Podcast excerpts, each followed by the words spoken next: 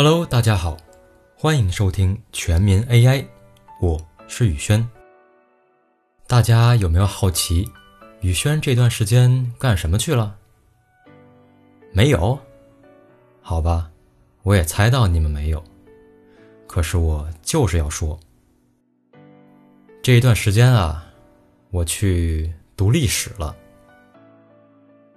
古人云：“以史为镜，可以知兴替；以人为镜，可以明得失。”这种大道理，我当然是不信了。但从前发生的小故事，倒是挺有意思的。宇轩就来和你一起分享。从前，我是说一九二九年，时间早上六点半，地点。英国伦敦，在这个时间、这个地点，有这么一群人穿梭于大街小巷。他们手拿长杆，行色匆匆，击打着各家各户的玻璃。他们并不是黑社会的，来收保护费；他们也不是小偷强盗，试图翻窗盗窃。更不是餐厅酒店的，来送早餐。这群人有个专门的名字，叫做叫早员。翻译成咱们现代的语言，叫做起床小哥。起床小哥的工作就是叫你起床。他们使用长长的竹竿敲打你的玻璃窗，以彻底解决卧室在二层够不着。房子离街道太远够不着，玻璃太脆被击碎的问题。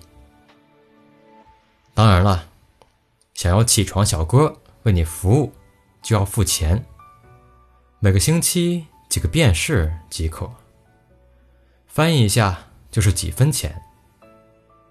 起床小哥诞生于工业革命时代，那时候拿着高薪的工人爸爸们需要准时去工厂上班。而身边并没有智能手机这样的科技货，想买个闹钟，价格贵，还容易坏。呼唤起床小哥来每天叫自己起床，再合适不过了。很可惜的是，二十世纪五十年代，这种职业逐渐衰败，直到七十年代彻底消失。大量起床小哥的失业和竹竿的滞销。或许是那个年代街头巷尾讨论的大事件吧。时间又来到了二十世纪四十年代，地点美国国家航空航天局。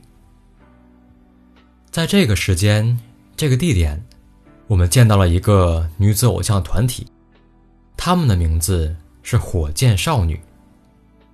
等下，重名了。他们不是唱歌跳舞的偶像天团，而是一群为了航空事业而被载入史册的女性。这群人大多留着短发，衣着干净利落，坐在办公室里，拿着笔写写画画。他们的职业有个好听的名字，叫做“人体计算机”或者“人肉计算机”。NASA 里。几乎所有的项目，小到飞机在某个姿态飞行时需要多大的升力，大到发射一枚火箭需要多少助推剂，其中的计算任务都由他们来完成。那时候，电子计算机还没被发明出来，而计算器的功能还不能满足需求，于是大量的计算任务被分配给了火箭少女。他们日复一日从事着人工计算任务。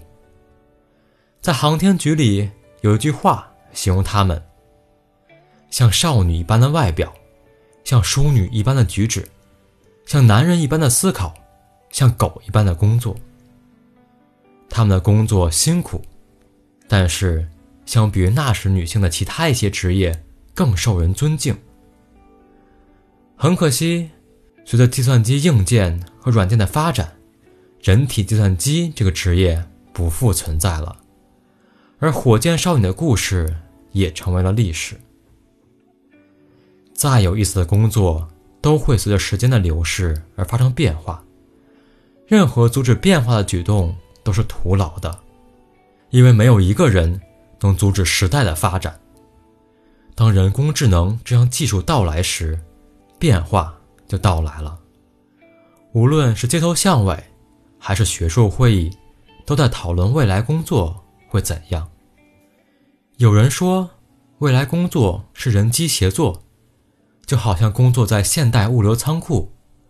我们不用每天走六万步穿梭于货架间，来回来去去拣货，只需要在集货台上等着机器人自己把货送过来。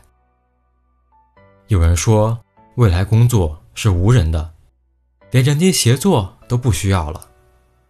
我想出一个新专辑，找 AI 就可以写词谱曲，然后再找个 AI 演唱录制就好了，坐等收钱。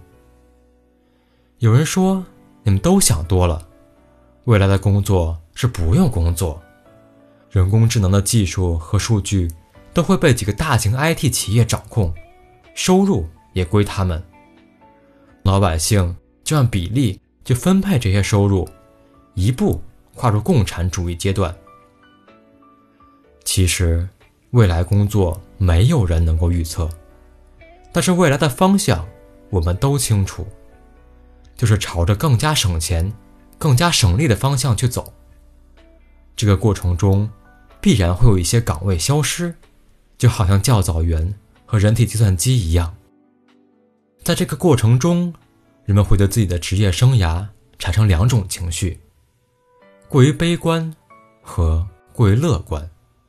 但归根到底，只是一个原因：对未知的恐惧。当我们不知道人工智能是什么东西时，我们就会害怕它；而当我们认识到它的时候，就不再害怕，不再恐惧，继而会变得理性，知道自己会往哪个方向去走。我的偶像特斯拉创始人埃隆·马斯克有个小故事，在这里分享给大家。有个小男孩害怕黑暗。于是就找马斯克，说：“我害怕黑暗，因为如果黑暗中有恐怖的东西来袭击我，我根本看不到。”埃隆回答说：“在我很小的时候，我也非常害怕黑暗。后来我懂了，黑暗只是光谱中波长四百至七百纳米的光子消失了。”于是。我又想，害怕光子消失，真的特别傻。从那以后，我就再也不害怕黑暗了。不管在你眼中，人工智能是光明也好，是黑暗也罢，宇轩都希望你去认识它，因为这样，你才能理性思考，去找到属于自己的未来工作。好了，本期节目就到这里了。我是宇轩，咱们下期再见。